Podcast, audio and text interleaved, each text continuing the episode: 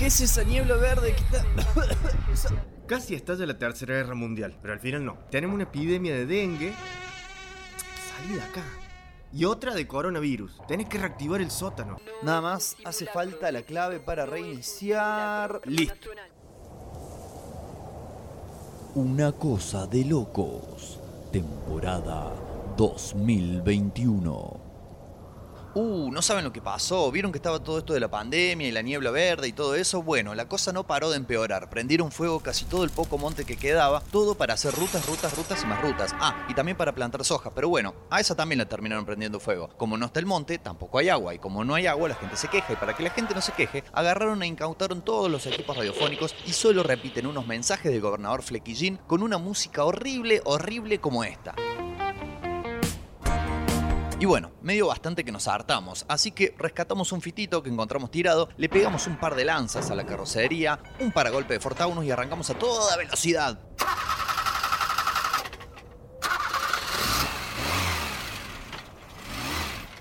Bueno, arrancamos nomás, con destino al domo, al superdomo, para...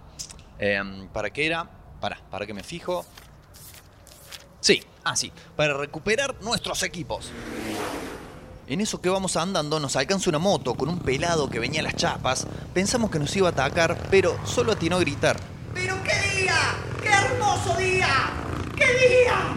Yo no entiendo ni medio, entonces ahí Matt Fair me dice, Uh, ese pelado seguro recién sale del after. Está re manija el chabón. no alcanzo a gritarle al pelado que pasara a la dirección del after que siento otro vehículo que nos persigue, entonces digo cariñosamente. Che, boludo, fíjate el espejo. Me parece que nos persiguen. No, tírale con algo, loquito, que nos quiere chorear la chatarra. A ver, ¿qué encuentro por acá? Clavos Miguelitos, no. Una ballesta, no. Un paquete de dinamita, no, no, no. Ah, listo. Acá hay un criollo que quedó de antes de ayer. No hay nada más duro que esto. Bueno, salvo el pelado que pasó recién, ¿no? Y se lo tiro. Pero antes entono mi grito de guerra. ¡Toma, guacho! Después de sacarnos de encima el chatarrero, seguimos un rato y veo que ya estamos llegando al Superdomo. Entonces tiro. Che, boludo, aprieta los frenos que ya estamos llegando, ¿eh? ¿Qué freno? ¿No tiene frenos? ¡No! ¡Los cambiaste por birras el otro día! Ah, cierto. Eh, bueno, valió toda la pena. No me arrepiento de nada.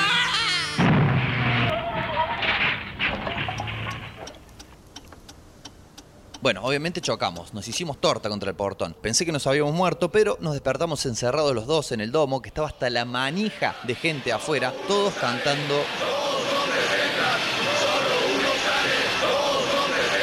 Entonces pregunto, ¿Qué pasó? ¿Dónde estamos? y en eso se siente una voz que viene de arriba. ¡Cállense!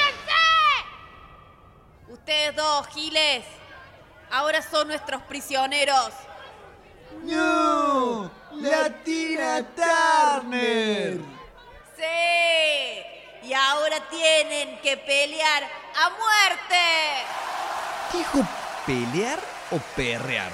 Porque lo segundo a mí no me sale, ¿eh? Va, el otro menos. Mirá, loquito. No hay armas, no hay lanza, no hay cuchillo, no hay nada. Hay micrófonos, auriculares. ¿Estás pensando lo mismo que yo? Eh, ¿Que nos caemos a microfonazo? No, salame. Que hagamos radio desde acá. Si no quieren que salgamos, no salimos y listo. Y tenía razón, pero necesitaba algo contundente, una declaración de mis intenciones, un grito de guerra. Así que me paré, junté todo el aire que pude y grité. ¡Esto es una cosa de loco!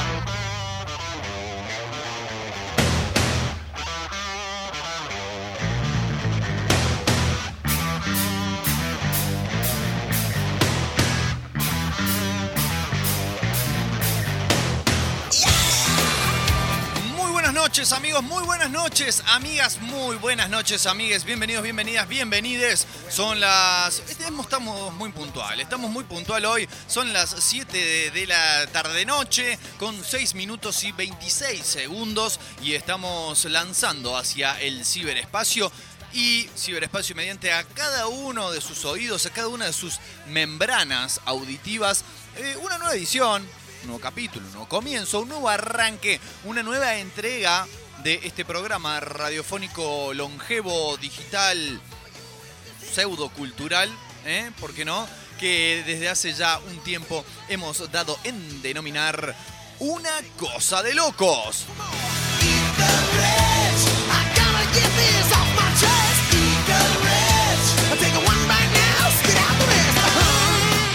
Así es entonces como arrancamos una nueva edición, ¿no? Sigo diciendo lo mismo.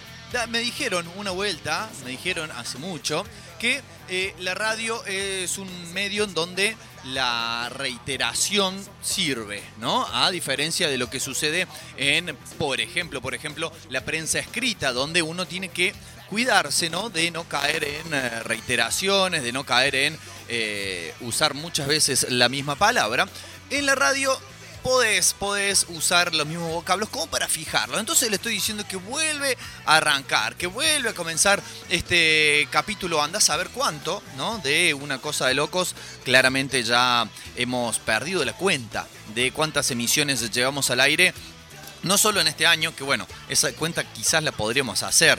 Ponerle que llevamos, no sé, 10 emisiones de este año, más o menos, pero a lo largo de los no sabemos ni siquiera cuántos años hace que estamos al aire, así que imagínense que sepamos cuántos capítulos tenemos, lo que sabemos es que son muchos, lo que sabemos también, lo que sabemos también es que estamos muy felices de poder seguir haciéndolo, estamos muy felices de por lo menos poder seguir eh, viniendo a estos estudios radiofónicos, de poder eh, abandonar ¿no? las cuatro paredes de nuestra casa, eh, y poder venir acá y poder tratar, intentar, como decíamos hace un rato nada más, intentar mm, llevarles por lo menos un rato de entretenimiento, un poco, una pizca de reflexión, música. Bueno, ya les vamos a estar contando en un segundito, nada más, en pequeñísimos instantes, lo que vamos a estar teniendo en la jornada de hoy, una jornada por lo menos aquí en la ciudad de Córdoba, una jornada otoñal papa papa, digamos, ¿no? Como esas que hubo eh, hace un par de semanas atrás, donde decía, oye, como otoño, pero ya es invierno, y después vino el verano, pero después sigue siendo otoño.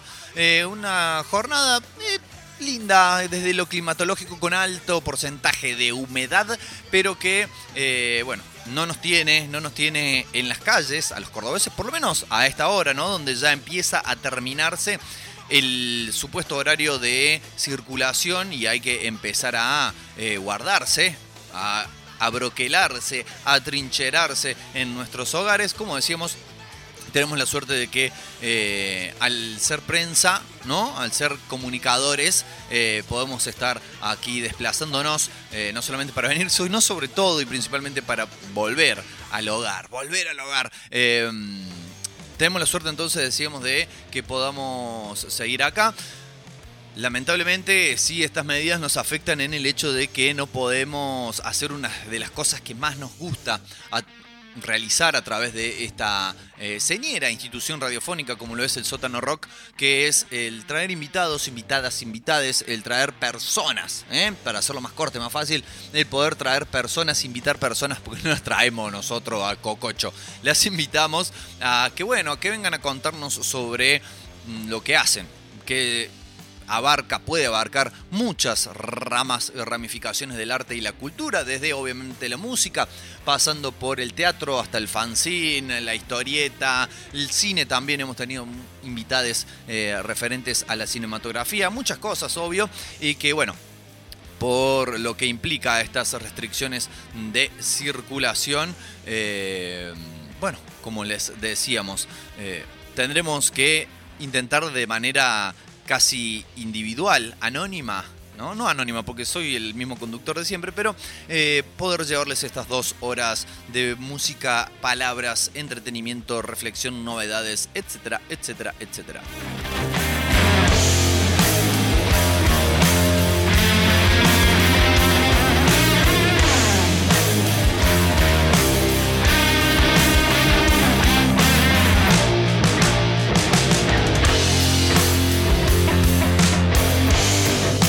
Les recordamos, claro que sí, les recordamos que además de estar saliendo en vivo, a vivo absolutamente aquí por el sótanorock.com, desde nuestros estudios, que siempre me gusta decirlo en plural, desde nuestros estudios ubicados en el Centro Cultural Came House, aquí en el barrio de Alberdi. Hemos llegado a un consenso, vieron que siempre les decía, no sabemos si es Alberdi, Alto Alberdi. Hemos llegado a un consenso de decir que acá es Alberdi todavía, porque estamos muy cerca de diferentes, digamos, eh, mojones, como se dice, no confundir con el señor mojón de South Park, sino eh, lugares identificatorios de este barrio, como lo es el Hospital Clínicas, como lo es la cancha de Belgrano, como lo es incluso el Colegio Manuel Belgrano, eh, varias cuestiones más, el cementerio San Jerónimo.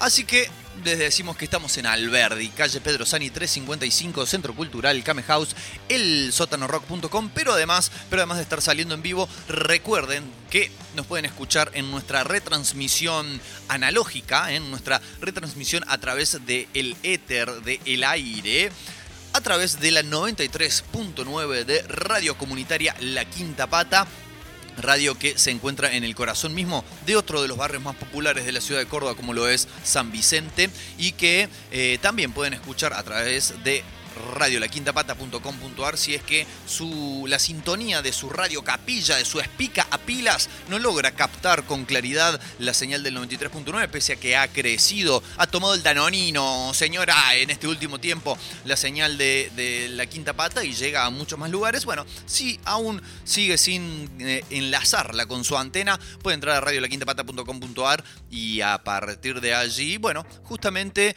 Eh, disfrutar de todo lo que hay, que los sábados a partir de las 20 horas, hacia ahí vamos, los sábados a partir de las 20 horas pueden escuchar la retransmisión de este programa, claro, de Una Cosa de Locos.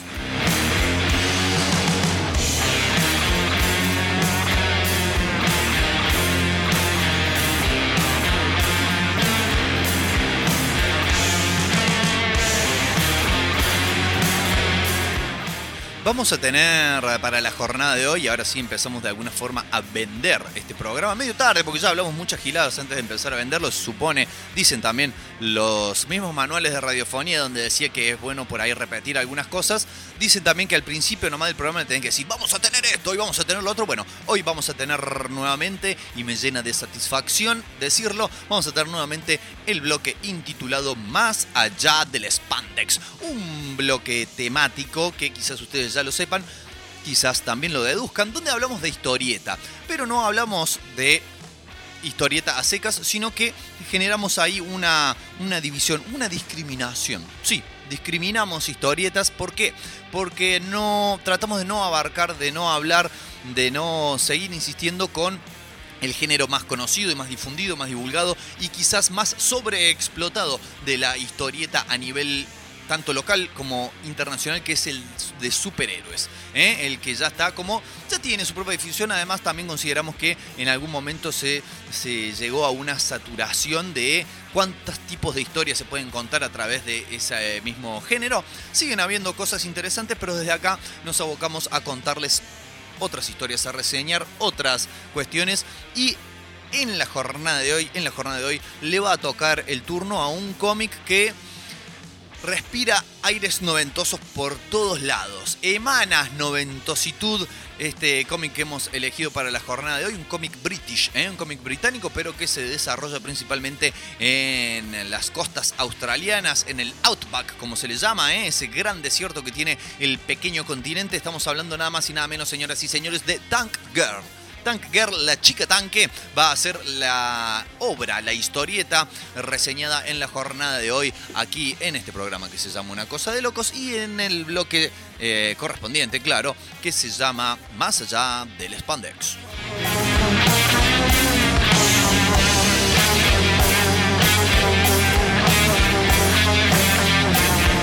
Vamos a tener, claro que sí, vamos a tener informaciones referentes al mundo musical, vamos a tener eh, informaciones, perdón, referentes al mundo cinematográfico. Vamos a estar hablando, por ejemplo, de lo que será la, una de las películas en la, a través de las cuales, porque si bien tratamos de no hablar de superhéroes en el bloque de cómics. Sí hablamos de superhéroes en otros bloques, porque bueno, y está bien. ¿Eh? tampoco es, como para mirar para otro lado.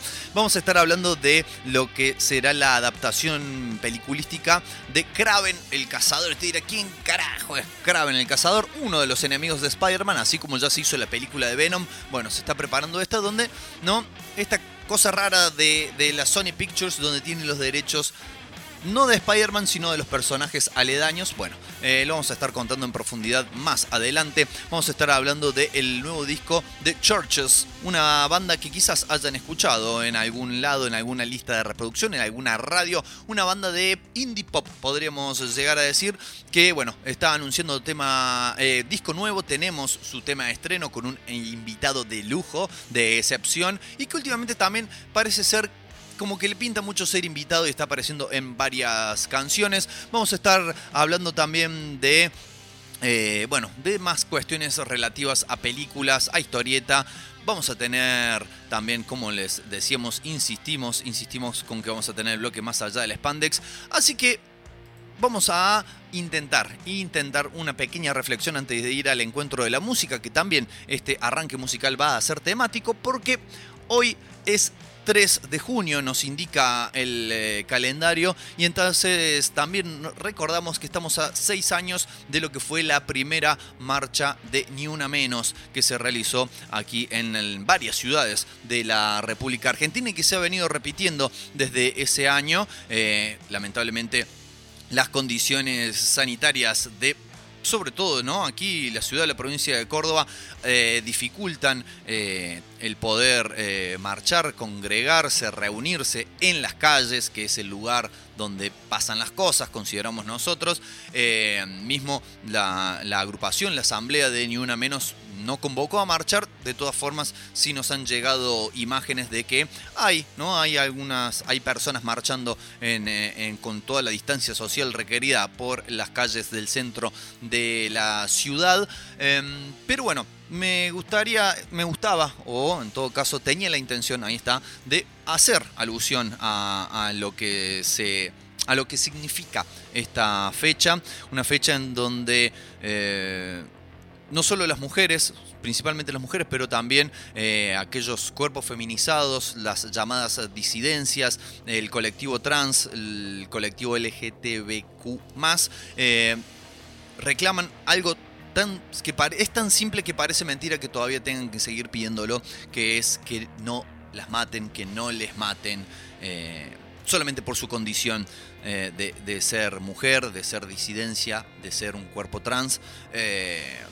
No solamente por eso, o sea, no deberían matar a nadie, obvio, no, no vamos a entrar en esa chicana, pero lo que sí sabemos, lo que nos muestran las noticias, los casos, los números, es que eh, si bien en algunas cuestiones hemos avanzado como sociedad, lamentablemente, lamentablemente hay personas, y cuando digo personas más concretamente hombres, que se creen dueños de las vidas de otras personas, y cuando digo otras personas, más concretamente mujeres y, y disidencias y cuerpos feminizados. Así que desde acá, desde una cosa de locos, asumiendo también nuestra condición de eh, varones, de varón, que eh, implica el muchas veces no dimensionar todas las cuestiones que tienen que vivir y muchas veces también todas las cuestiones por las cuales tienen que morir, eh, pero sí unirnos, ¿no? apoyar ese reclamo, eh, basta de femicidios, basta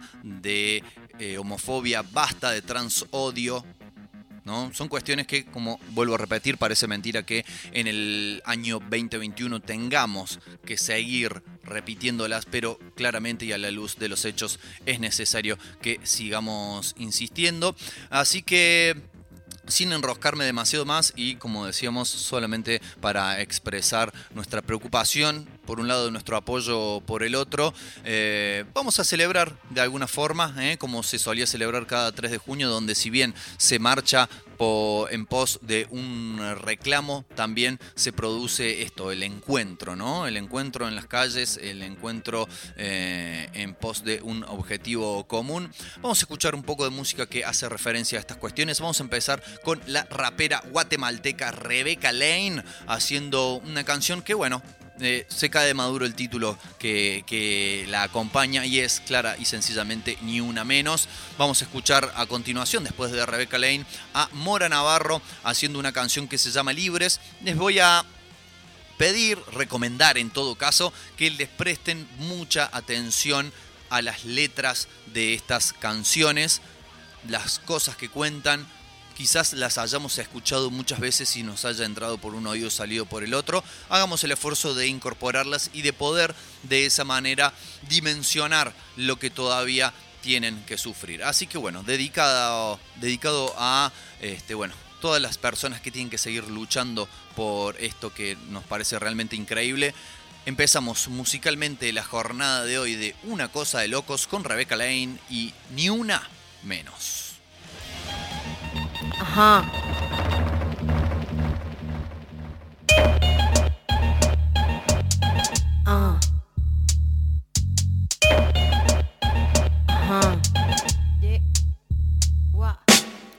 Quisiera tener cosas dulces que escribir, pero tengo que decidir y me decido por la rabia. Cinco mujeres hoy han sido asesinadas y a la hora por lo menos 20 mujeres violadas.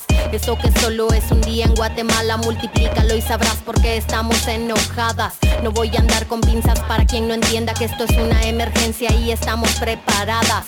No soy pacifista, no me exijan cosas que no ofrezco, no pedí un pedestal ni lo merezco. Soy como las otras hartas de andar con miedo agresiva porque es la forma en que me defiendo. No tengo privilegio que proteja este cuerpo en la calle. Creen que soy un blanco perfecto, pero soy negra como mi bandera y valiente en nombre mío y en el de todas mis bisabuelas.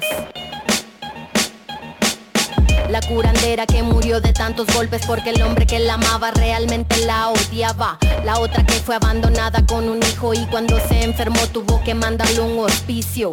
Esto va por mí porque a los 15 años me atravesó la cara un golpe desde su mano. Porque ningún humano se hizo presente el día que un delincuente me dejó el pezón marcado. Esto va por la niña de 9 años obligada a un embarazo porque la violó su hermano. Una niña sin derechos porque el clero considera que el aborto es peor que lo que le han hecho. Me remito a los hechos, no voy a explicarle con dibujos a ningún macho de esos que creen que con su intelectualidad nos van a venir a educar sentados en sus privilegios. No tengo privilegio que proteja este cuerpo en la calle, creen que soy un blanco perfecto, pero soy negra como mi bandera y valiente en nombre mío y en el de todas mis bisabuelas. Ah. Cuéntanos bien, en las calles somos miles desde México hasta Chile y en el planeta entero. En pie de lucha porque vivas nos queremos, no tenemos miedo, no queremos a ni una menos. Díganme loca, histérica y exagerada, pero hoy canto en nombre mío y el de todas mis hermanas. No nos acusen de violentas, esto es autodefensa, estamos en resistencia, ya no somos indefensas. No. Ah pero soy negra como mi bandera y valiente en nombre mío y en el de todas mis bisabuelas. En el sótano, la música se te pega. Hoy me levanto otro día siendo mujer. Desayuno con otra muerta más por la TV. Que su pollera, que era fiestera, y su asesino que me voy de mi casa. Quién sabe si podré volver. Solo quiero caminar en paz, deja que nos paren de matar. No quiero correr más por mis hermanas, voy a luchar. Porque vivas no quiero, libres sin miedo. Así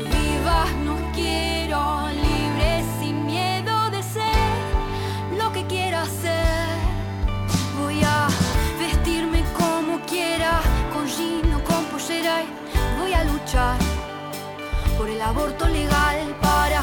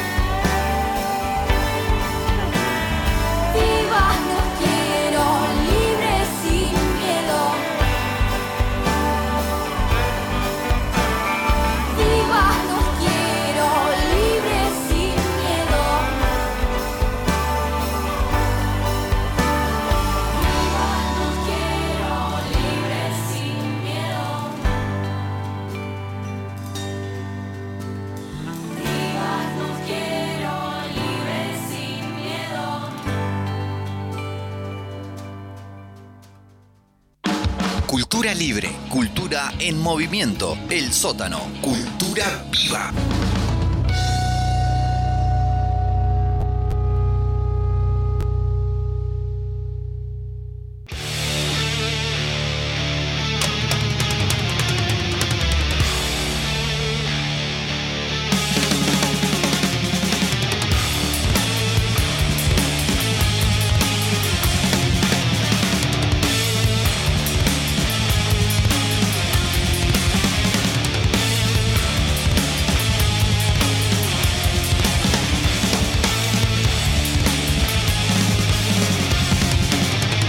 Siete horas 28 minutos ya de la noche, de la bella noche de aquí de la ciudad de Córdoba en este 3 de junio. Y comenzamos ahora sí a mm, relatarles, a compartirles, a bajarles la información como si fuera alguien que se baja un archivo de la internet, aunque ahora ya está todo en la nube, no hace falta bajarse nada, pero sí vamos a compartir entonces, como le decimos, un poco de información con respecto a el universo cinematográfico, más concretamente a las adaptaciones eh, de cómics, de historieta, lo decíamos en nuestro bloque introductorio que... eh, si bien las historietas de superhéroes ya han llegado a un punto de agotamiento, si bien se siguen produciendo, eh, en las películas pasan cosas raras. Pasan cosas raras que tienen que ver también con las cuestiones legales, que es en lo que uno no piensa, obviamente, a la hora de pensar en las películas, ¿no? Uno piensa, uh, eh, si se verán bien los efectos visuales, quién será el actor, quién será el director, qué estilo tendrá, de qué manera abordarán las historias y los personajes, pero no piensa en cuestiones que eh, terminan des- desembocando en cosas medio insólitas, como por ejemplo el hecho de que eh, Sony Pictures, es decir, obviamente la división productora de películas de cine de la este, gigante japonesa Sony, eh, tenga eh, los derechos no de un personaje conocido, reconocido mundialmente, emblemático como lo es Spider-Man, el hombre araña, sino que tiene los derechos de sus personajes aledaños, podríamos decir. eh, porque bueno, los derechos de representar al mismísimo Peter Parker en las películas lo cedió a Marvel Pictures para poder incorporarlo de esa manera a todo su universo cinematográfico. Pero bueno, se quedó con el resto de los personajes y dijo, vamos a hacer algo con esto. Obviamente ya hicieron la película de Venom eh, con mm, un actor muy reconocido como lo es Tom Hardy. De hecho, hace muy pocos días salió el tráiler de su segunda parte, donde parece que también la película va a estar un poco orientada hacia el humor, ¿no? Y no solamente hacia la acción o el grotesco, etcétera, etcétera. Eh, en su momento incluso se llegó a hablar del delirio, para mí, de hacer una película sobre la tía May, ¿no? Recordemos la figura materna que tiene el buen arácnido y de la cual siempre está tratando de ocultar, eh, la mayoría de las veces con éxito, de que verdaderamente él es, él es el hombre araña, ¿eh? No es otra persona, es él, pero él lo oculta. ¿No? Le oculta cosas a su tía. Mal, mal ocultarle cosas a la tía. Pero bueno, no le queda otra porque si no, eh, la tía capaz que le agarra un patatus. Pero bueno, desecharon esa idea y eh, sabemos que están avanzando con otras películas basadas concretamente, están como armando una especie de universo de los villanos. ¿no? Arácnidos.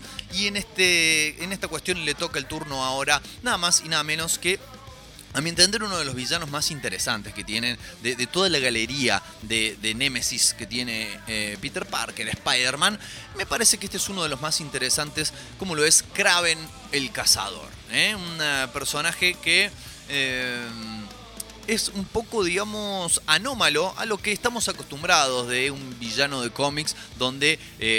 principalmente los villanos de cómics si se caracterizan por dos cosas es por tener superpoderes y también por tener una vestimenta de, de spandex, ¿no? Por eso le pusimos ese nombre al bloque, tener una vestimenta pegada, adherida a su cuerpo. Cuestión que Kraven, el cazador, eh, es como su nombre lo indica claramente, un cazador de, mm, de piezas grandes, digamos, ¿no? Eh, eh, elefantes, eh, bisontes, cosas por el estilo, rinocerontes. Y que busca derrotar a Spider-Man para demostrar, no porque le tenga bronca en sí, no porque le haya cagado algún chanchullo, no para poder después ir a robar un banco, no.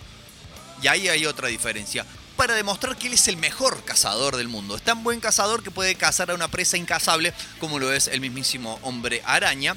Y a diferencia de otros cazadores, él tiene como una especie de estricto código de honor, por lo cual desdeña el uso de armas de fuego, el, uso de armas que le permitan matar a distancia, por ejemplo, y prefiere derribar a sus presas con sus propias manos.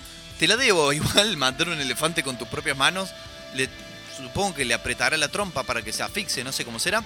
Eh, o bueno, en todo caso, un cuchillito, un tramontina y con eso ya se la aguanta. Eh, pero para ello consume, si bien él de por sí no tiene superpoderes, consume un suero místico. No me imagino, no sé, el suero se lo pone onda intravenosa, va al hospital y te ponen ese suero, ¿cómo es? Para ello consume entonces un suero místico para darse mayor fuerza y además ralentizar, enlentecer dramáticamente el proceso de envejecimiento. Esto es algo, un mecanismo que se usa mucho en el cómic de superhéroes y les voy a explicar ahora por qué. A ver, agarren papel y lápiz, anoten porque el profesor Parodi va a dar la lección para hoy. Porque casi todos los, ya sea superhéroes o supervillanos, tienen algún recurso, mm, digamos, narrativo donde en algún momento se nombra de que su envejecimiento se ve enlentecido, ya sea por sus propios poderes, porque tomaron algo en algún momento, o porque, por ejemplo, en el caso de eh, Wolverine, porque se regenera, en el caso del Capitán América, porque el suero del super soldado, dale con los sueros, el suero del super soldado lo, eh, conserva el estado de sus células, eh, otros porque viajaron el tiempo, etcétera, etcétera, pero la cuestión es que siempre tienen alguna excusa por la cual no envejecen. ¿Y por qué pasa esto? Porque son personajes que hace 60, 70, 80 años que se vienen publicando en su gran mayoría ininterrumpidamente. Entonces imagínense si, por ejemplo, Batman envejeciera. No son los primeros que se lo van a imaginar. Claramente allí están las historias desarrolladas por Frank Miller, ¿no? El regreso del Caballero de la Noche, donde vemos un eh, Bruno Díaz, un Bruce Wayne ya anciano. Pero imagínense, no sé, por ejemplo, un Peter Parker de 60 años, hecho mierda, no puede hacer nada. Capitán América apareció recién en la última película, hecho un vejete, pero después de haber vivido como, no sé, cientos de años, y así con cada uno, porque claro, no se puede llevar a esos personajes que tienen tantos años de continuidad y a representarlos viejos, decrépitos, porque no le van a interesar a nadie. Entonces siempre buscan algún mecanismo, alguna excusa, como en este caso este suero que no solamente aumenta su fuerza y su resistencia, sino que además enlentece su envejecimiento, entonces ya tenemos todo explicado y le podemos dar para adelante 60 años más robando con el mismo personaje. De todas formas, como decía, uno de los personajes más interesantes de todos los villanos de Spider-Man, principalmente porque tiene una de las historias, es protagonista de una de las historias que a mí más me ha gustado desde el punto de vista narrativo y de los recursos visuales y demás que tiene Spider-Man, que es la última cacería de Kraven. Tan es así que, si bien es una historia del hombre araña, podríamos, si la leemos, decir que claramente el protagonista no es el arácnido. De hecho, en algún momento, mm, creo que por un tomo entero de esta historia no aparece y la historia se centra justamente en Kraven y en sus problemas mentales que tiene y varios, pero está muy bien narrado. Si les interesa, aprovecho para tirar una recomendación ahí, si les interesa eh, las historietas, pero están aburridos de las mismas historietas de superhéroes de siempre, pueden agarrar y mm, conseguirse eh, la última cacería de Kraven, ya sea bajarla digital de algún lado o bien eh, hace algunos años se publicó dentro de esos tomos de la editorial Salvat, donde recopilaban varias historias de toda la, la trayectoria de la editorial Marvel. Lo pueden encontrar en alguna mesa de saldos, en algún precio de ganga y se llevan una joyita del cómic para su estantería. Volvemos a la información acerca de la película. Ya está designado, elegido quién va a ponerse esta, las pieles de león, de leopardo, las botas, porque, como decimos, tiene una vestimenta inusual para lo que es un mega villano. Eh, está vestido medio africanamente con calzas, una cosa más o menos así. Aaron Taylor Johnson va a ser quien va a estar interpretando entonces a este personaje, actor que Claro, no es la primera vez ni mucho menos que va a estar incursionando en el cine relativo a los cómics o relativo a los superhéroes. Es nada más y nada menos quien en su momento dio vida a Kick Ass, ¿eh? una de las obras más recordadas del guionista Mark Millar, eh, ese superhéroe que en realidad lo que su poder es no sentir dolor, pero lo hacen recagar. Eh, muy buena película, la secuela más o menos, y el cómic está aún mejor, como suele pasar con los cómics de Mark Millar, que son luego adaptados a algún medio audiovisual. Por ejemplo, eh, tenemos el ejemplo reciente de eh, El legado de Júpiter, serie televisiva que pueden ver en Netflix, que en el día de hoy sorpresivamente se anunció que no va a seguir, que se cancelaron todos los planes para futuras temporadas, pero tienen ahí su primera temporada si la quieren ver. Lo que decimos es, cada vez que se adapta a la pantalla un cómic de Mark Millar, se le baja varios cambios en lo que hace a eh, violencia, a oscuridad. Eh, por lo general adaptan los finales para que tengan finales felices que no siempre son así. Bueno, el caso de Kikas es uno de ellos.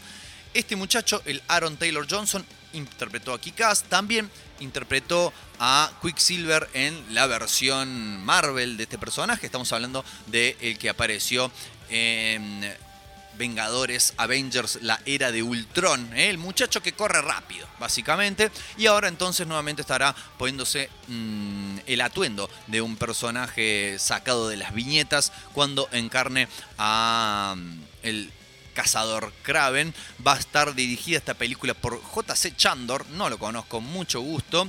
Eh, y bueno, va a contar, claro, la historia de Sergei Kravinov, un inmigrante ruso, hijo de un aristócrata que huyó a los Estados Unidos con su familia en 1917, claro, cuando eh, la revolución bolchevique eh, acabó o diezmó notablemente y persiguió a toda la nobleza rusa de aquel momento.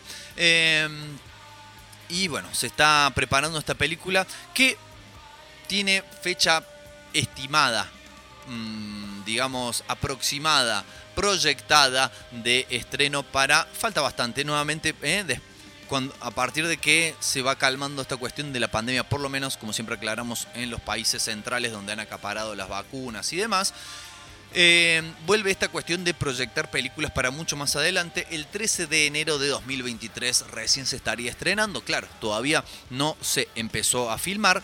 Y además, entre medio, hay otro personaje de la galería de villanos de Spider-Man que ya tiene su película confirmada. Se trata de Morbius, el vampiro vivo ¿eh? y que también cuenta con un actor de alto perfil para encarnar a ese villano, a ese personaje, como lo es nada más y nada menos que Jared Leto, ¿eh? actor, recordemos, ganador del Oscar, también cantante de su banda 30 eh, Seconds to Mars, pero bueno, últimamente más involucrado en lo que es la actuación. Bueno, he tirado mucha data al pedo, he tirado data que sí es concreta, no sé si les interesa o no, pero lo que seguramente les va a interesar es ahora poder escuchar nuevamente un poco de música. Vamos a escuchar una banda que pasamos hace poco, pero que me parece que muy apropiada volver a pasar porque lo estamos extrayendo al tema, a la canción que vamos a escuchar a continuación, de su disco Temporada de Casa, ¿eh? quizás sea el disco que escucha Kraven cuando sale a perseguir al hombre araña por los tejados de Nueva York.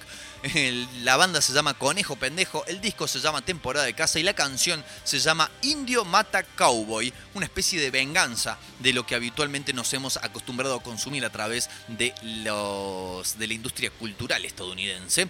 Y después vamos a ir con los Black Keys eh, desde Delta Cream, su nuevo y muy, muy, muy reciente disco donde reinterpretan varios clásicos del blues haciendo una canción que se llama Going Down South, o sea, yendo hacia el sur. No sabemos al sur de dónde, puede ser a Villa Libertador, si están acá en Córdoba, puede ser al, no sé, Mississippi, si está en Estados Unidos, puede ser la Patagonia, vaya uno a saber, pero lo que sabemos es que van hacia el sur y también sabemos que va a sonar ahora a continuación aquí en Una Cosa de Locos y por el sótano rock, pero primero vamos a escuchar a los conejos pendejo haciendo indio mata cowboy.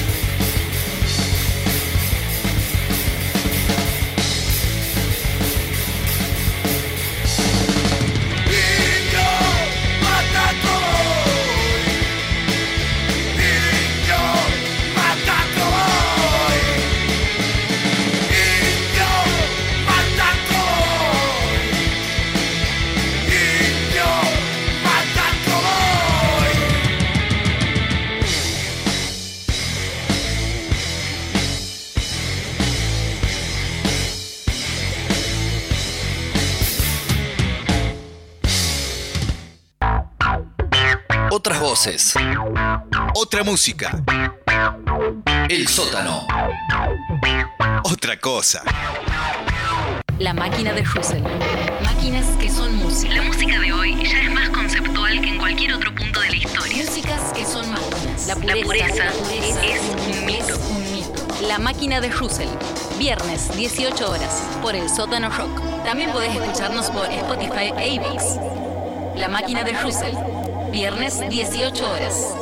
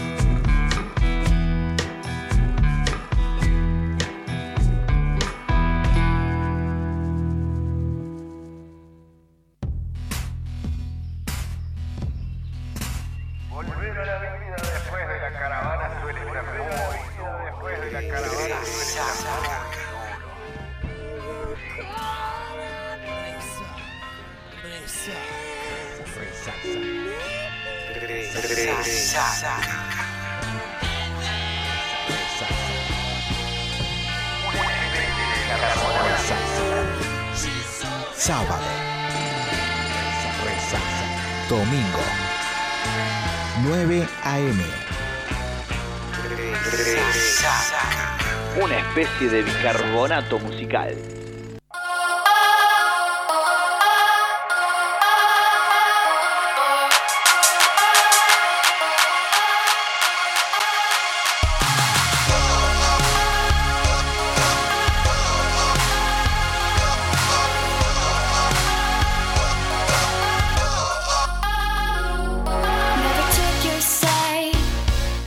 Bueno, son las 19.51 y empezamos a explorar otras sonoridades aquí en Una Cosa de Loco. No quiere decir esto que nos hayamos volcado definitivamente hacia el pop, ¿no? Es decir, bueno, se acabó todo el rock, nadie le da bola, ya fue, murió, vamos a empezar a dedicarnos al pop, pero sí me parece, está bueno explorar, ¿no? Por lo menos este, abrir un poco intentar abrir el marote, la mollera y dejar entrar otras cosas, después decidimos, ¿no? Obviamente como con todo y sobre todo con estas cuestiones que atraviesan lo estético, donde toda valoración es muy subjetiva, decidimos si nos gusta o no, pero bueno, una banda que no hemos pasado hasta ahora nunca en nuestro programa y que también nos parece interesante porque existiendo tanta sobreoferta de, eh, a ver, podríamos decir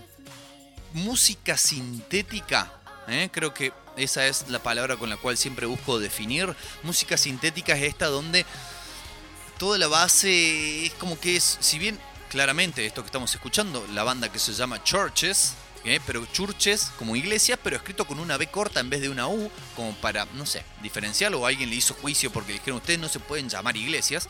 Eh, tiene otra propuesta, ¿no? Una cuestión que si bien está tocado con sintetizadores, con baterías programadas, tiene un sonido más reconocible con otras texturas y que no es esa base prácticamente intercambiable que tienen muchas de las canciones del pop, del trap y de otros estilos en la actualidad. ¿Qué sucede con esta gente, con esta banda que este, están actives desde el año 2013? Bueno, están adelantando eh, lo que va a ser su cuarto disco de estudio disco que se va a llamar Screen Violence, eh, o sea, violencia en las pantallas o pantallas de violencia. Eh, yo creo que violencia de pantalla, que va a estar saliendo, falta un poquito todavía, pero cuando nos ponemos a pensarlo en realidad no tanto, en realidad falta, no sé, un mes y medio, casi dos meses, el próximo 27 de agosto a través de Glass Note Records eh, y seguramente, no lo dice acá la información, pero me juego,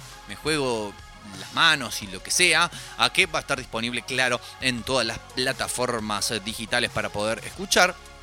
Eh, disco que, eh, bueno, viene después de un largo impasse de unos tres años donde no editaron nada y además tiene la particularidad tiene la particularidad eh, el disco de el mm, trío eh, conformado eh, por Lauren Mayberry, por Martin Doherty y por Ian. Ay, se me falta el apellido de uno, pero bueno, son tres: dos muchachos y una muchacha que canta claramente, como podrán escuchar.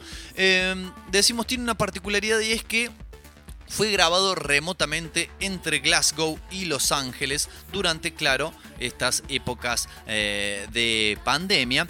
Y el nombre del disco, si bien eh, es un nombre que retoman porque era una de las propuestas de nombres que tenían, una de las opciones de nombres que tenían al momento de crear la banda, antes de que se decidieran por el que definitivamente quedó, que como les decíamos es Churches, eh, vuelve a tomar mucha relevancia en la actualidad. Una década después deciden revivir este nombre, eh, este, donde en medio de todo lo que han sido las cuarentenas, los, las restricciones, la pandemia, etcétera, etcétera, em, muchas relaciones personales, del tipo que sean, han sido este, construidas a través de la computadora, del celular, de la tablet en esta crisis global que todavía atravesamos. Y eh, bueno, también nos lleva a pensar en la violencia que se despliega en las interacciones ¿no? de, esa, de, esas, de esas relaciones.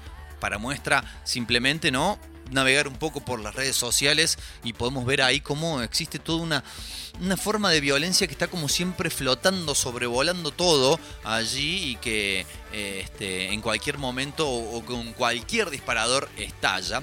Dice Lauren, la cantante, dice, pienso que a mí me ayudó este, entrar a atravesar este proceso, entrar este proceso de, eh, no solamente el proceso de composición y grabación del álbum, sino también el proceso de cuarentena, pandemia, etcétera, etcétera. Dice, con la idea de que podía escribir algo que sea casi escapista, ¿no? Algo donde pudiera poner a volar la imaginación. Eh, eso se sintió liberador inicialmente, el tener conceptos e historias que entretejieran o que tuvieran bordados a través de esas historias tus propios pensamientos, sentimientos y experiencias, pero al final todas las letras, todas las líricas de las canciones terminaron siendo definitivamente muy personales. A lo cual Martin Doherty, como le decíamos otro de los integrantes de la banda, dice, para mí los aspectos, el aspecto pantalla del nombre del disco, dice, fue un poco más literal, ¿no? No solamente el hecho de una pantalla a través de la cual vemos el mundo, sino eh, este, como experiencia de ellos grabando el disco. Dice, cuando estuvimos haciendo justamente esta placa, este long play, eh, era como que la mitad de nuestras eh, vidas estaban siendo vividas a través de pantallas. Y lo que comenzó como un concepto, ¿no? Esto de mm, una, una vida mediada a través de una pantalla, eh, fue ahora casi un estilo de vida, ¿no? Esta cuestión de que seguramente les ha pasado entre lo que son este, clases virtuales, encuentros virtuales, videollamadas, este, no sé, mm, recitales por streaming, etcétera, etcétera. Eh, casi todo deriva ¿no? en esto, en pasar muchas partes de nuestra vida, de nuestra existencia, viéndolo, vi- eh, sintiéndola a la vida a través de pantallas. De hecho, a muchas personas que, por ejemplo, al día de hoy siguen trabajando en una modalidad como se llama home office, ¿no? Trabajo de casa. Yo creo que incluso más de la mitad, de la mitad, perdón, de lo que es su vida, por lo menos de su vida consciente, eh, lo hacen a través de alguna pantalla de algún tipo, sea computadora, celular, lo que sea, incluso televisión también. Claro, claro que sí, la televisión que, eh, bueno, funciona, ¿no? Como esta cuestión inyectora de diferentes pulsiones, sobre todo eh, y muy notoriamente en estos últimos tiempos, del miedo, ¿no? Esta cuestión. El otro día estuve mirando un ratito un, un noticiero y es alarmante la alarma que generan, ¿no? Porque si bien ya podemos decir la situación es jodida, es fulera, es alarmante, yo creo que no ayuda esto, estas placas, esta música ominosa, esto urgente, hay 4.000 muertes más cada día. Es algo complicado de sobrellevar si uno se abstrae hacia eso. Si uno está todos los días consumiendo eso, yo creo que no, bueno, no le hace bien a cualquier persona que sea. Pero lo que sí nos hace bien es la música y a modo de adelanto de lo que será este disco, decíamos, ¿no? La posibilidad de explorar otras sonoridades. Eh, creemos, claro, que si bien somos una radio de rock mayoritariamente, tratamos de no encorsetarnos, de no autolimitarnos a que, ah, no, no, no, esto acá no se puede pasar porque le falta una guitarra distorsionada, sino que tratamos de, incorporar esto del rock también como una especie de actitud que lamentablemente hoy por hoy lo hemos visto, sobre todo acá en nuestro país, ¿no? Pero creo que internacionalmente también, eh, muchas cuestiones donde el rock ya no tiene actitud de rock. Tiene sonido de rock quizás, pero no esa actitud de rebeldía, o en todo caso tiene una rebeldía medio pedorra donde se revela por cuestiones que eh, no, no parecen ser las acuciantes. Eh, bueno, pero antes de irnos por las ramas, le decimos que nos interesa el poder aportar otras sonoridades. De hecho, les podemos decir, aprovechemos que tenemos, hablando de pantallas, mm, la manera de contactarnos a través de, por ejemplo, las redes sociales y les pedimos que si tienen ganas nos recomienden, ¿no? Otras cuestiones sonoras que no sean estrictamente de rock o sí, pero música que ustedes digan, che, esto estaría bueno que suene en la radio. Esto no lo escuché nunca que pasen en una cosa de loco, no escuché nunca que lo pasen en el sótano rock y estaría bueno que así sea. Y nos escriben entonces, lo pueden hacer por ejemplo a Facebook, tenemos una página ahí de el Sótano Rock. Tenemos una página de Una Cosa de Locos. Nos pueden escribir a cualquiera de ambas. Nos pueden escribir por Instagram. Nos pueden seguir de paso. El guion bajo sótano guion bajo rock. Pueden escribirnos también, claro, a Twitter en el Sótano Rock. Así todo seguido. Y decirnos, che, escuché esta banda, escuché este artista. eh, incluso vi esta película, leí esta historieta. Me parece que está muy buena.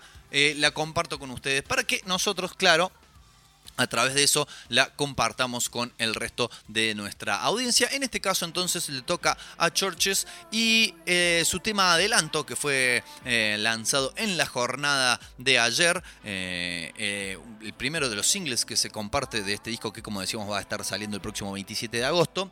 La canción se llama How Not to Drown, o sea, cómo no ahogarse o cómo no hundirse, pero principalmente cómo no ahogarse, y tiene un invitado especial muy particular y muy representativo, que es nada más y nada menos que la conocida tía Roberta, el señor Robert Smith, ¿eh? uno de los eh, emblemas, claro, de, de la música podríamos decir, claro, de la música dark, ¿no? Del post-punk incluso también, pero yo creo que allá a esta altura...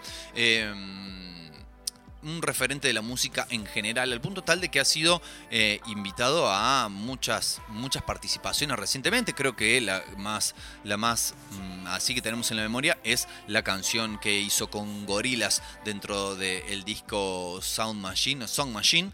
Eh, aquí se luce también en la participación junto a Churches eh, en esta canción que se llama How Not to Drown, donde el grupo además se aleja un poco, no demasiado, pero se aleja un poco de lo que ha sido el sonido de sus inicios. Estamos escuchando eh, actualmente su primer eh, álbum que se llama The Bones That We Share, o sea, los huesos que compartimos, eh, donde se nota ¿no? esta presencia de capas de sintetizadores.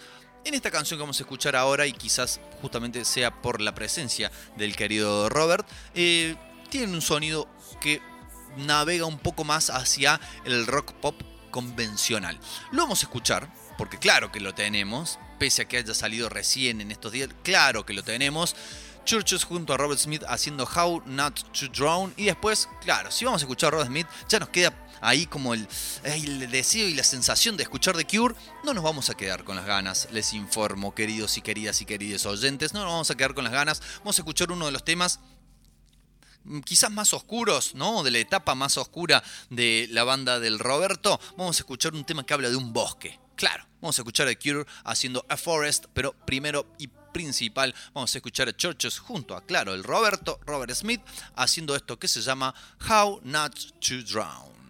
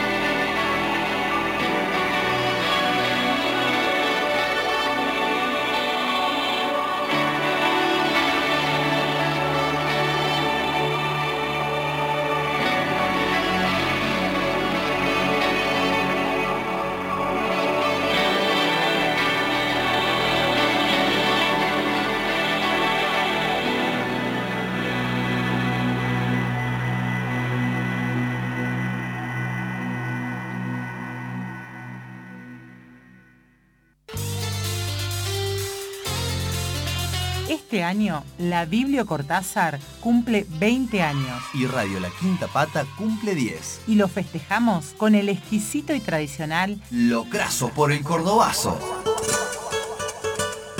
Te esperamos el domingo 13 de junio en Diego de Torres 1332, Barrio San Vicente. De 10 a 17 horas para retirar tu porción. Si haces tu pedido hasta el 9 de junio, podés acceder a nuestros super combos con importantes descuentos. Con opción de locro vegano y vino orgánico. Escribinos al 351-5190-841. O a las redes de la Biblio y la radio. Y ese toro enamorado de la luna. Y recordá que con una porción de locro podés colaborar para que sigamos sosteniendo este hermoso proyecto Y además te quedas con la panza llena y el corazón contento.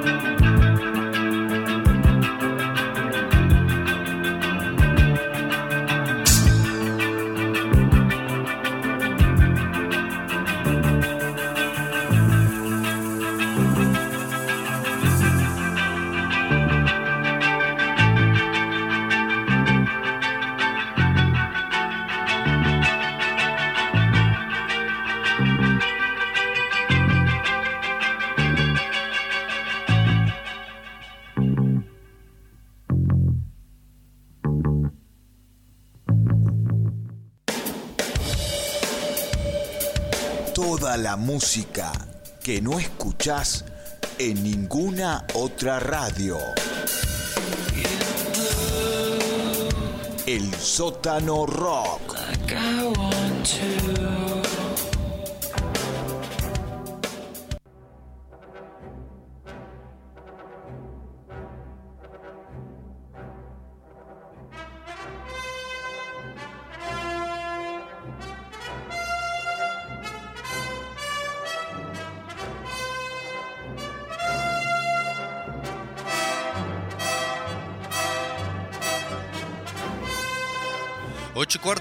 La noche y si recién hablábamos de indie, ¿eh? hablábamos de indie pop, podemos decir claramente y con total seguridad que seguimos hablando de indie, pero en este caso y claramente de acuerdo a la música que nos acompaña, hablamos de Indiana, de Indiana Jones, eh, que bueno, va a comenzar su quinta película.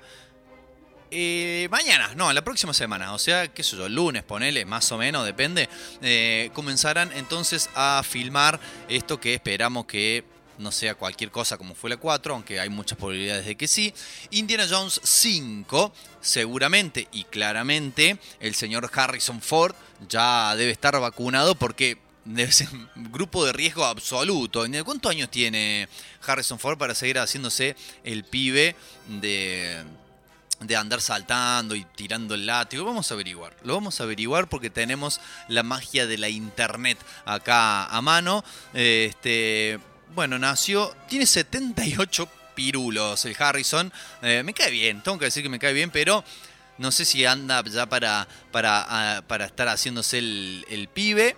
Veremos, capaz que no, se somete a un estricto régimen, a unos ejercicios a conciencia y el chabón le da para por lo menos grabar algunas escenas, los que sabemos que sí van a tener mucho laburo, van a ser dos dobles de riesgo, ¿no? Esos van a estar ahí a, full, a, pleno, este, bueno, todas las escenas en donde Indiana salga de espaldas, que es ¿no? el, recurso más utilizado a la hora de reemplazar una persona por otra para filmarla, pero que parezca que siempre fue la misma persona, tal y como indica Deadline Productions, en la producción de la quinta y hasta el momento, claro, última entrega de la franquicia de Lucasfilm, estamos hablando de Indiana Jones 5, todavía no tiene un nombre porque si sabemos algo es que nunca se trató de Indiana Jones 1, 2, 3 y 4 como lo hacen la mayoría de las sagas, sino que tuvo cada una su título, ¿no? Eh, los En busca del arca perdida, eh, el templo de la perdición, el, la última cruzada y el reino de la calavera de cristal, que es una Basofia. Una Basofia. La fui a ver al cine. Me arrepentí. Me he arrepentido de tantas cosas que he ido a ver al cine, lamentablemente. Mm, Creo que no le voy a hacer caso más a mis amigos, pero eh, una de esas fue justamente Indiana Jones y el Reino de la Calavera de Cristal. Una mala, mala película, mala, mala, mala. Eh, pero bueno, ahora se comenzará a, a filmar la próxima semana en los estudios Pinewood del Reino Unido, esta quinta entrega. La noticia llega tras las primeras imágenes de algunos de los supuestos escenarios que veremos en la película que muestran lo que parece ser las ruinas de un castillo medio incendiado, ¿no? Este, como para que empecemos a especular. Eh, junto a Harrison Ford, la película contará en su reparto con recién llegados a la franquicia, personas que están por primera vez participando de la misma, eh, este, entre los cuales eh, quizás el nombre más que más destaca sea el de Mads Mikkelsen, el actor danés que ya viene teniendo varias, varias actuaciones notables, pero que sobre todo se ha destacado últimamente por eh, participar de Druk. ¿no? Creo que es su nombre original, esta película danesa sobre los docentes que se ponen en pedo. Los docentes que se ponen en pedo y que eh, claramente no son, no pasa solamente en Dinamarca. Un oficio duro, la docencia, a veces hay que, ¿no? Ejecutar ahí una, una válvula de escape eh, para, para poder tolerar tanta presión. Bueno, eh, Mikkelsen entonces, eh, otra ronda se llama creo acá la película, va a estar también formando parte, no se, no se nombra a quién interpretará.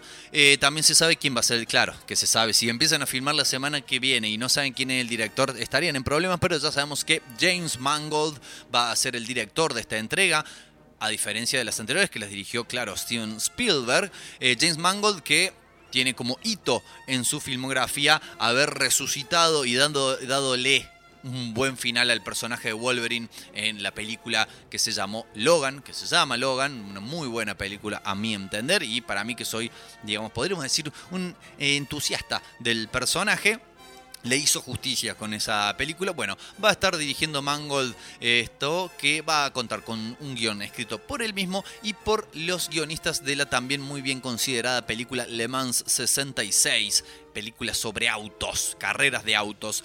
Eh, y esta, no se dice acá la esperada secuela, no sé qué tan esperada secuela, tiene previsto su estreno en los cines, por lo menos de Estados Unidos, acá los cines... eh, pasa algo raro con los cines, primero que no están estrenando muchas películas, sino que se están dedicando sobre todo a reestrenar viejos clásicos. Estaban pasando, por ejemplo, hace una o dos semanas la trilogía del Señor de los Anillos, pero solamente se puede sacar entradas, por lo menos en el que averigüé yo, no sé si en todos los cines la situación es la misma, solamente se puede sacar entradas si tenés tarjeta de crédito. Y no cualquier tarjeta de crédito, las extranjeras.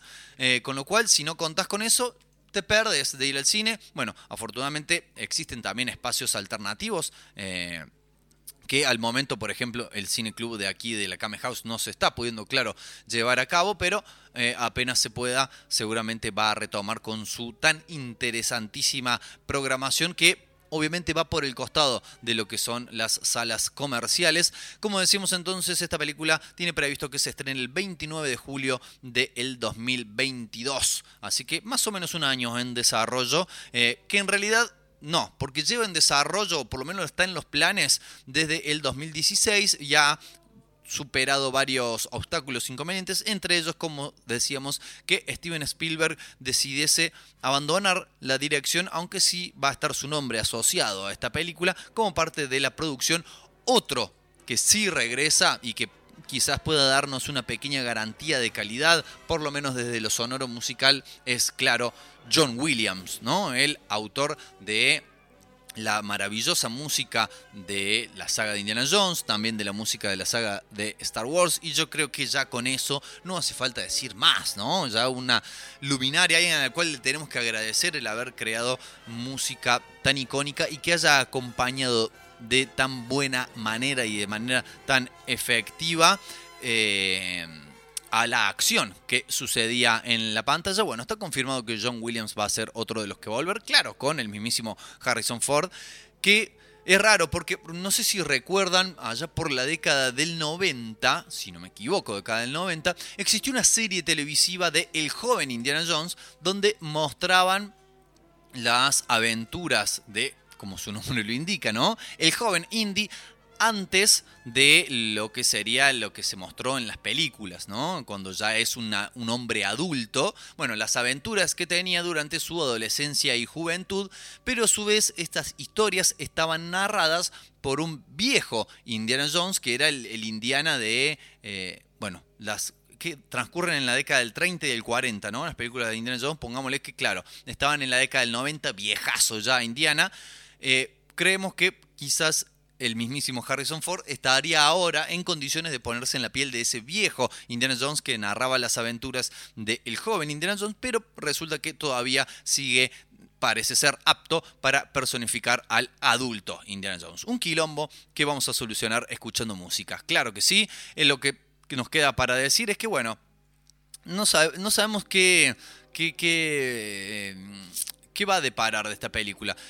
Fue tan mala y tan innecesaria, creemos también, la cuarta entrega esta de la Calavera de Cristal, que las expectativas realmente, las expectativas para, para esta nueva entrega no están muy altas. Y esta cuestión de mm, que lo podemos extender a cualquier, a cualquier producto artístico cultural, ¿no? De no saber cuándo cerrar una obra. Para mí, la trilogía de las primeras tres, claro, Indiana Jones, era, no sé si perfecta, pero cercano, y ya tenía un cierre. Tenía un cierre con el final de, este, de la última cruzada. Además se llamaba la última cruzada, muchachos. No pueden seguir haciendo más después de eso. Lo mismo me pasa con las tres mm, originales de la Guerra de las Galaxias. Lo mismo sentiría si fueran a hacer una cuarta parte de Volver al Futuro. Innecesaria. Bueno, Y mm, sucede en las historietas, sucede en la música, cuando reeditan discos o hacen una parte 2 de un disco que ya salió hace 30 años. Si la obra que se hizo en su momento estuvo tan buena y fue tan bien considerada, ¿por qué no la dejamos así y avanzamos con otra cosa? Por lo menos así lo veo yo, diría un retirado árbitro televisivo. Vamos a escuchar entonces la música, vamos a escuchar una banda amiga de la casa, vamos a escuchar a Mamut haciendo un tema que hace alusión a lo que acabamos de hablar, más o menos, porque la canción se llama Indianapolis.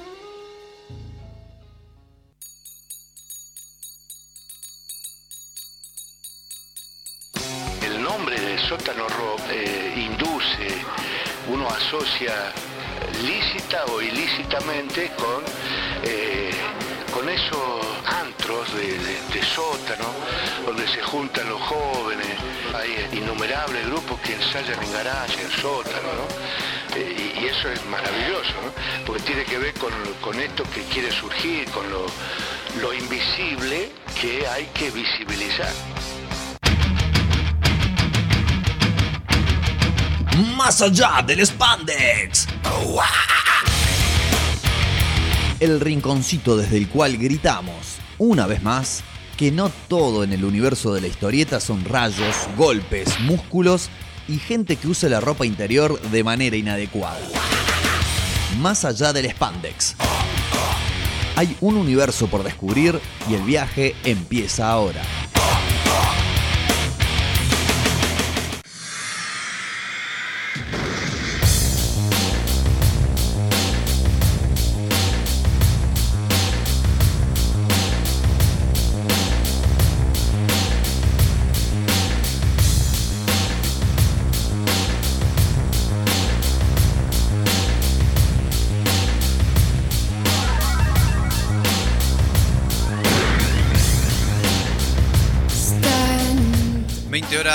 33 minutos comenzamos con este bloque de Más allá del Spandex, esta edición en la cual quizás tranquilamente podremos estar hablando de la mismísima Bjork en este video, ¿no? Porque, eh, bueno, es un camión más que un tanque, pero parece que fuera manejando un tanque en ese video eh, concebido, dirigido por el no menos genial Michel Gondry, pero no, pero no, la chica del tanque de la que vamos a estar hablando es, claro, la Tank Girl, la protagonista del cómic homónimo, o sea que tiene el mismo nombre, ¿no? ¿Eh? Para que no se me pierdan con las palabras.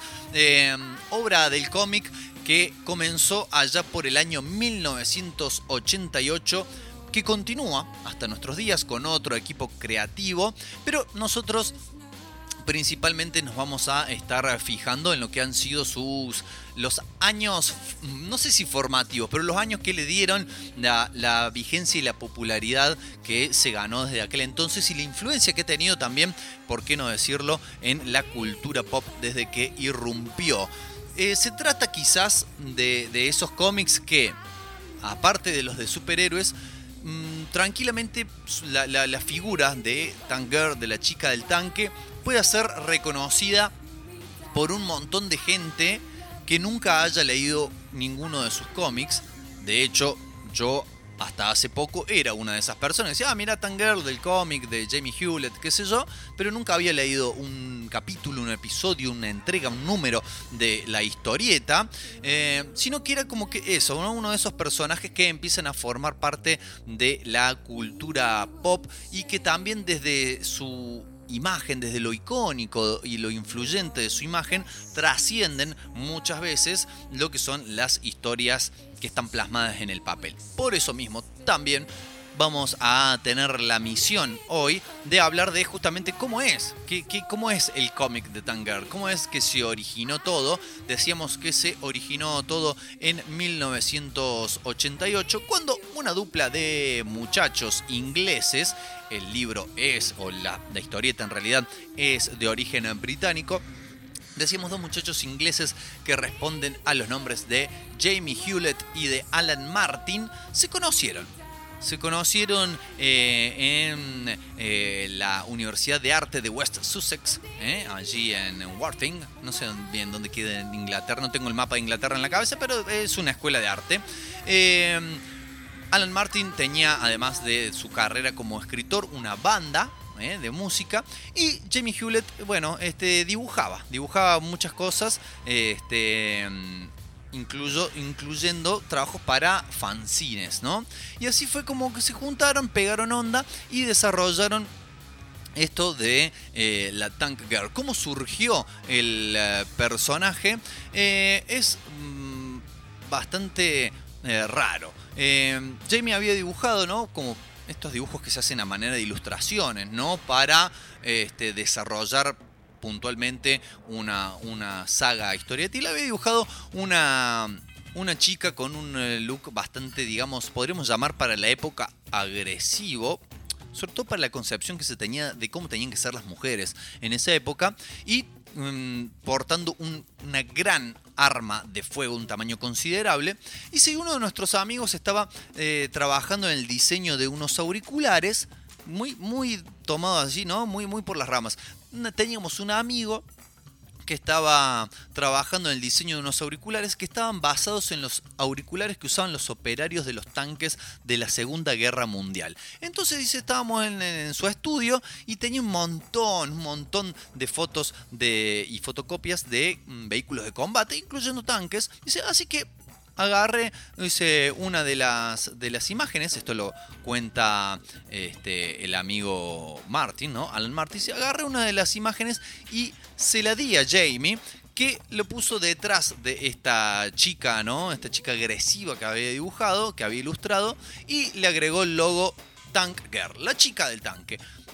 Y esta imagen fue publicada en su principio como una, una página, una ilustración de una página en un fanzine, pero muy, muy prontamente se empezaría a desarrollar como historieta que se empezó a serializar justamente en un fanzine, un fanzine llamado Deadline, allí como decíamos en el año 1988, una revista, un fanzine, que estaba, tenía la intención de ser una especie de foro, de vidriera, para nuevos talentos del cómic. Y vaya si lo fue, porque esa fue la historieta que hizo que inmediatamente prendiera, ¿eh? no solamente Tangirl, y como se publicaba a través de ese fanzine, fue un cierto éxito también la revista Deadline. Eh, tuvo mucho éxito inmediato, sobre todo en la cultura del under. En primera instancia allí en el Reino Unido, pero luego se expandiría a otros países cuando se empezaron a publicar las compilaciones, ¿no? En formato compilado, las diversas historias cortas que iban apareciendo en los capítulos del el fanzine. Y fue tomada de alguna forma como una imagen, como un icono, como una representación del empoderamiento creciente en aquel entonces de la mujer en la cultura punk, sobre todo, y en la cultura del under, ¿no? Y incluso, eh, dicen aquí los, los creadores, hubo, por ejemplo, colectivos de lesbianas que adoptaban el nombre como la, la- qué sé yo, la, banda de Tanger, la, la banda de la chica del tanque y lo utilizaban como eh, representación visual, lo cual también resulta llamativo el hecho de que este personaje, este cómic haya sido tomado por movimientos feministas eh, de- como referencia, como identificación, siendo una historieta creada por dos hombres, pero ya desde el vamos contenía esa diferencia con lo que habitualmente también se conocía hasta aquel entonces de mujeres protagonistas dentro del cómic, ¿no? Este, Tangirl es una muchacha eh, agresiva, guasa, podríamos decir, ¿no? Acá en Córdoba que no le importa eh, hablar de sexo, ponerse en recontrapedo, tener sexo, vomitar, eh, este, asesinar gente porque sí y una larga lista de etcéteras de cuestiones que si bien no era la primera vez que estaban representadas en un cómic y particularmente en un cómic under, en un cómic independiente como lo era este, sí tenía la novedad de que el personaje que llevaba a cabo estas acciones era una mujer y que además era la protagonista de la serie. Para hablar más puntualmente de eh, cómo era el cómic en esos comienzos, era bueno, como corresponde a una historieta publicada en un fanzine, seguía la estética de un fanzine publicada en estricto blanco y negro en sus comienzos eh, y con una narrativa totalmente desquiciada, totalmente caótica creo que sería la palabra, si bien constaba de pequeñas historias con principio y final, eh, eran como que las historias se iban, vieron como en los sueños que a veces hay cosas que suceden porque sí y que no hay que buscarle el por qué, no hay por qué diría, ¿no? La famosa empleada del supermercado. Bueno, más o menos así eran las historias de, de Tank Girl en aquellos comienzos, historias que como decíamos estaban eh, plagadas, podríamos llegar a decir, este, de, eh, bueno, de alusiones sexuales o incluso de escenas de desnudo. No había sexo explícito en las páginas, pero sí este, se lo daba a entender, sí había desnudos, este, sí eh, había palabras que habitualmente en una editorial que podríamos denominar como del mainstream estarían censuradas. Eh, esto, una personaje que si bien era la personaje principal y uno empatiza con ella, no estaríamos en condiciones de decir que era la buena de la película. En realidad era bastante, bastante guarra. Em, y que de a poco y con pequeños indicios que se iban dando en las historias, más o menos se podía construir una historia de por qué era una chica que tenía un tanque que vivía en un tanque, un tanque que le había sido otorgado, un tanque, una especie de vehículo experimental de una agencia gubernamental medio oculta, para la cual ella trabajaba y se le había dado este vehículo y en su momento se le otorga la misión en una de sus primeras historias que fueron publicadas en este fanzine de ir a llevarle una esta historia totalmente delirante. Su misión era ir en su tanque a llevarle unas bolsas de colonoscopía al presidente de Australia, porque esto es otra cosa, si bien el cómic es británico, toda la acción casi prácticamente transcurre en Australia, los personajes son australianos, lo cual me sorprendió porque yo digo, che, pero los autores no sabía que eran australianos, no, los autores son ingleses, pero todo transcurre en Australia. Me preguntan por qué y no lo voy a saber. Eh, tenían que llevarle unas bolsas de colonoscopía al presidente australiano que estaba muy gaga y que se cagaba encima. Se entretuvo por el camino con su tanque, que se quiso poner a matar a alguien, qué sé yo. La cuestión que el presidente se recontracagó encima en una conferencia del Tratado de Comercio, qué sé yo, y quedó en vergüenza, entonces la rajan de la de esta agencia gubernamental y poniendo como excusa su vida libertina ¿eh? de eh, sexo, de exceso de alcohol y de drogas, empezó a ser una perseguida por el Estado y las fuerzas del orden y a partir de ahí también otras delirantes aventuras, pero como decíamos, no sigue por lo general una narración a la cual estamos acostumbrados en la mayoría, no solamente de las historietas, sino de las narraciones en general, de causa-efecto, sino que todo pasa casi porque sí, porque se le canta a los creadores de la historieta, lo cual me parece, dentro de todo, es difícil. A ver, si uno viene leyendo historietas de otro tipo, es un poco difícil realizar el ajuste a que todo te chupe un huevo y que pasan cosas porque pasan y no te pongas a pensar por qué pasan y si está bien o no, si corresponde, si hay continuidad o no, sino que disfrútalo, hermano. O si podés, si te gusta, disfrútalo y si no, no lo cuestiones. Es así. Entonces, eh, hay no solamente narraciones como decíamos, caóticas, anárquicas, sino también este, bastante psicodélicas en algún punto, este, que hacen de que también se acoplen muy bien con el estilo de dibujo de Jamie Hewlett, que eh, sobre todo en aquellos, en aquellos primeros años, le gustaba mucho poner eh, anotaciones al margen, chistes internos o hacer alusión a, por ejemplo, si un dibujo le salió medio raro y escribirle en la frente al personaje, estoy dibujado como la mierda.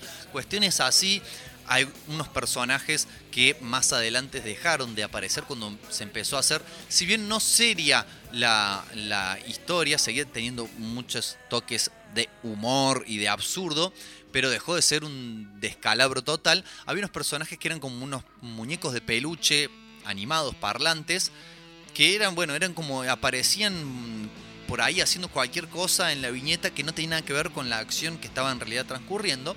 Este, lo cual hace que sea, como decíamos, un soplo de aire fresco, si bien es un cómic que tiene más de 30 años, pero este, que cambia y digamos, se caga en las convenciones y en las diferentes, eh, digamos, cuestiones que habría que tener en cuenta a la hora de establecer un cómic. Vamos a hablar de esto más adelante, pero en 1995 se hizo una película de Tangirl, tal fue el impacto que tuvo y el éxito que tuvo su publicación, se hizo una película con algunos actores y actrices eh, notables, dentro de los cuales se encontraba Naomi Watts haciendo el rol de eh, Jet Girl, una de las amigas compañeras de la chica del tanque. Lo tenemos nada más y nada menos que a Malcolm McDowell, eh, el recordadísimo Alex Delarge de la Naranja Mecánica en el papel del villano. Está también Ice-T, eh, el rapero interpretando un canguro mutante, cosas muy extrañas. A la película no le fue para nada bien, recaudaron mucho menos de lo que habían invertido para hacerla. Incluso los mismos creadores de la historieta reconocen que fue un desastre, que el, el guion era una cagada y que incluso se olvidaron se olvidaron, así lo dice, de grabar algunas escenas, por lo cual ellos se tuvieron que poner a dibujar y animar esas partes faltantes. Bueno, todos aspectos que hicieron que eh, la película fuera realmente un fracaso. Desde el año 2019 se está, se está rumoreando, se difundió la noticia de que este, otra actriz australiana este, quiere llevar a cabo una adaptación, una nueva adaptación de, de esta de este personaje y de sus aventuras. Estamos hablando nada más y nada menos que de Margot Robbie, que además de producir la película sería, claro, la protagonista. Pero en esa película fallida del año 95 tiene una muy buena banda de sonido. Creo que es lo más rescatable de la película. Una banda de sonido obviamente noventosísima, con plagada de eh, bandas y solistas de lo que podríamos llamar la música alternativa de aquel entonces. Por eso empezamos con el tema de Björk, que es uno de los incluidos en la película. Ahora vamos a escuchar a las Veruca Salt, ¿eh? una de las bandas de la llamada movida de la Riot Girl, como las mismísimas L7, las L7 que estamos escuchando ahora. Una movida que estéticamente y en términos de actitud podemos decir o bien que tomó inspiración de lo que es Tank Girl o que se vio reflejada en ese personaje, en, en, esas historias y también ¿no? se encontraron muy vinculadas. Escuchamos entonces a las Veruca Salt con uno de sus clásicos que se llama Aurora.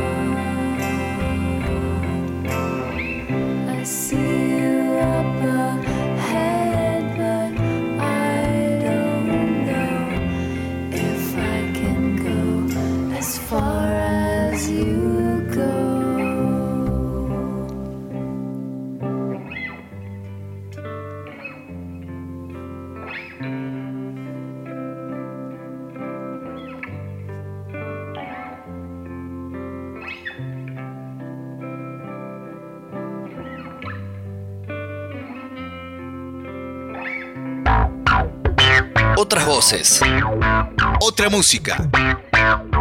El sótano. Otra cosa.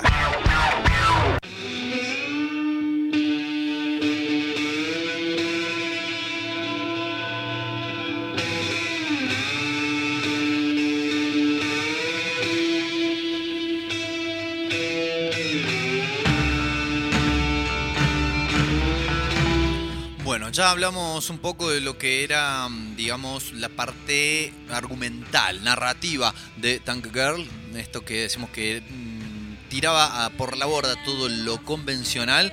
Bueno, vamos a hablar un poco del dibujo del señor Jamie Hewlett. Quizás su nombre le suene, quizás incluso sus dibujos le suenen, porque es nada más y nada menos que el responsable de toda la parte visual de Gorilas. No de personas de derecha ni de los primates, sino de la banda esta de, mm, dibujos animados eh, que co-creó junto al ya legendario Damon Albarn. Bueno, Jamie Hewlett es quien diseñó los personajes, quien los sigue diseñando, quien también diseña sus indumentarias, etcétera, etcétera. Y claro, quien dibujaba Tank Girl, ya si bien las series, como decíamos, han venido saliendo muchos tomos y nuevas historias en todos estos años y hasta la actualidad ya eh, ni Alan Martin ni Jamie Hewlett están siendo quienes llevan esto adelante, sino que han quedado como los creadores de, eh, de la criatura, ¿no? Eh, podemos ir viendo, sobre todo en estos primeros volúmenes donde se compila lo que fue, o todo lo que fue saliendo en la eh, revista Deadline eh, durante varios años, del 88 hasta el 95, donde en, un principio son historias cortas estrictamente en blanco y negro. Eh, después empiezan a alternar una historia en blanco y negro, una a color. Podemos ir viendo una evolución de su estilo hasta de desembocar en particularmente me parece el punto de inflexión eh, en una historia ya más eh, larga, más este, abarcativa, que mm, transcurre a lo largo de cuatro números, que se llama La Odisea, donde este, se, digamos, versiona de manera absolutamente libre, como cabe esperar para estos personajes, a por un lado la Odisea de Homero y por otro lado a un libro también muy célebre como lo es el Ulises de James Joyce. Bueno, situaciones que transcurren en esos libros, como por ejemplo el encuentro con las sirenas en el alta mar, la isla donde está el cíclope, eh, etcétera, etcétera. Bueno, pero no contaba con los personajes originales, sino a la manera de Tank Girl. Eh, ahí podemos ver donde ya Jamie Hewlett terminó de alguna forma de cristalizar su estilo tomando varios elementos que luego aplicaría también a lo que es gorilas, como por ejemplo esta cuestión de cada tanto poner a los personajes con los ojos que sean simplemente dos circulitos blancos, como para dotar de algún... Lo utiliza cuando están haciendo alguna expresión en particular, sobre todo cuando están atónitos o cuando quedaron ¿no? de cara, podemos decir, eh, cuando están demasiado borrachos como para reaccionar, etcétera, etcétera, tienen esos ojitos blancos y además muchas otras cuestiones que tienen que ver con el trazo y con el diseño en sí de los personajes, sus peinados y demás, que este, eh, digamos, una vez que nosotros ya conocimos a Gorilas, nos asemeja mucho. Casi que podemos esperar que en medio de la historia, donde está Tangirl, donde está su novio Buga, que es un canguro mutante, podemos decir, mitad humano, mitad canguro, eh, y otros personajes más, Jet Girl, o sea, la chica del avión, Subgirl, la chica del submarino, y tantos otros. Casi que podemos esperar que en cualquier momento aparezcan los integrantes de Gorilas en una parte de la, de la historia, porque es el mismo estilo de dibujo. Y hablando de esto de los peinados, quería hacer también una referencia a el tremendo laburo desde el mismísimo principio de que en cada capítulo, prácticamente en cada página, pero vamos a decir en cada capítulo, en cada historia de estas historias cortas que se publicaban al principio o después en cada escena distinta de esta historia más larga que es la Odisea, cómo los personajes y fundamentalmente la protagonista tienen un estilo de peinado y de vestimenta distinto y bien, digamos, acabado. No dibujado así nomás, sino que para cada historia de Tangirl, eh, Jamie Hewlett diseñó una vestimenta distinta muy representativa de lo que fue la estética de este movimiento Riot Girl, como les decía recién, de esta, de esta movida del punk del grunge femenino que estaba surgiendo a fines de los 90 y que terminó de manifestarse en la de, a fines de los 80 y terminó de manifestarse en los 90, eh, lo cual me parece un laburo alucinante el tomarse el trabajo de ponerse a diseñar esto cuando, mm, si hay algo que sucede en el cómic, sobre todo para... eh, justamente aligerar el trabajo y para eh, simplificar la cuestión a la hora de dibujar cada uno de los capítulos es que los personajes tengan una vestimenta y un peinado recurrente, que sea más o menos siempre el mismo, a lo sumo alternar entre, por ejemplo, una vestimenta de civil y otra de un uniforme de, por ejemplo, superhéroe. Bueno, en este caso va cambiando constantemente y cada una, digamos, cada atuendo, si bien son unas cosas bastante estrafalarias en algún momento, cada atuendo tiene un sentido y casi podría armarse como una especie de, de- galería, un book, ¿no? De todos los atuendos y peinados que tuvo la chica del tanque, peinados que fundamentalmente consisten en ella rapada y con algunos mechones de pelos de colores, cuestión que también obviamente se vio en los 90 y que se vuelve a ver ahora en la actualidad. Esos raros peinados nuevos eh, que hacen que todo esto tenga esta reverberancia en la cultura popular. Creo que gran parte de la significancia que tuvo visualmente Tangirl fue este, a partir de esto, ¿no? De, de poder identificarse. Este, y habrá habido, sí, ¿por qué no? Chicas y también chicos que dijeron, a ver cómo está vestida Tangirl, voy a intentar vestirme parecido. Algo que sabemos en nuestras épocas de eh, juventud. Este, muchas veces sucede. Amigos, amigas, hasta acá el análisis, la reseña, si se quiere, para ser más concretos de eh, esta historieta que, como decimos, sigue hasta hoy, pero tratamos de enfocarnos en sus años iniciales donde era llevada adelante por su dupla creativa original. Estamos hablando de la chica del tanque, de Tank Girl. Si encuentran, si les resultó interesante lo que les narramos, Posiblemente encuentren en alguna comiquería algún tomo recopilatorio en castellano, en inglés, sino también está la posibilidad de poder descargar de distintas páginas de internet las versiones escaneadas, porque obviamente aquellas historias que salieron al principio, ¿no? En, el fanzine no tuvieron una versión digital original, sino que están escaneadas. Las páginas que están en blanco y negro se ven realmente muy bien. Las páginas que están a color, por ahí eh, el contraste ahí juega una mala pasada y es medio difícil mm, dilucidar cuáles son bien los, los colores y las escenas, pero a fin de cuentas algo muy muy disfrutable. Son casi las 9 de la noche, nos vamos a despedir con la banda que armó este señor Jamie Hewlett. Estamos hablando de Gorillaz desde su segundo disco, desde Demon Days, haciendo El Mañana. Eh, no será mañana, sino será el próximo jueves cuando nos volveremos a encontrar. Cuídense mucho, eh, traten de ser felices y que tengan un excelente fin de semana. Chau, chau. Hasta luego.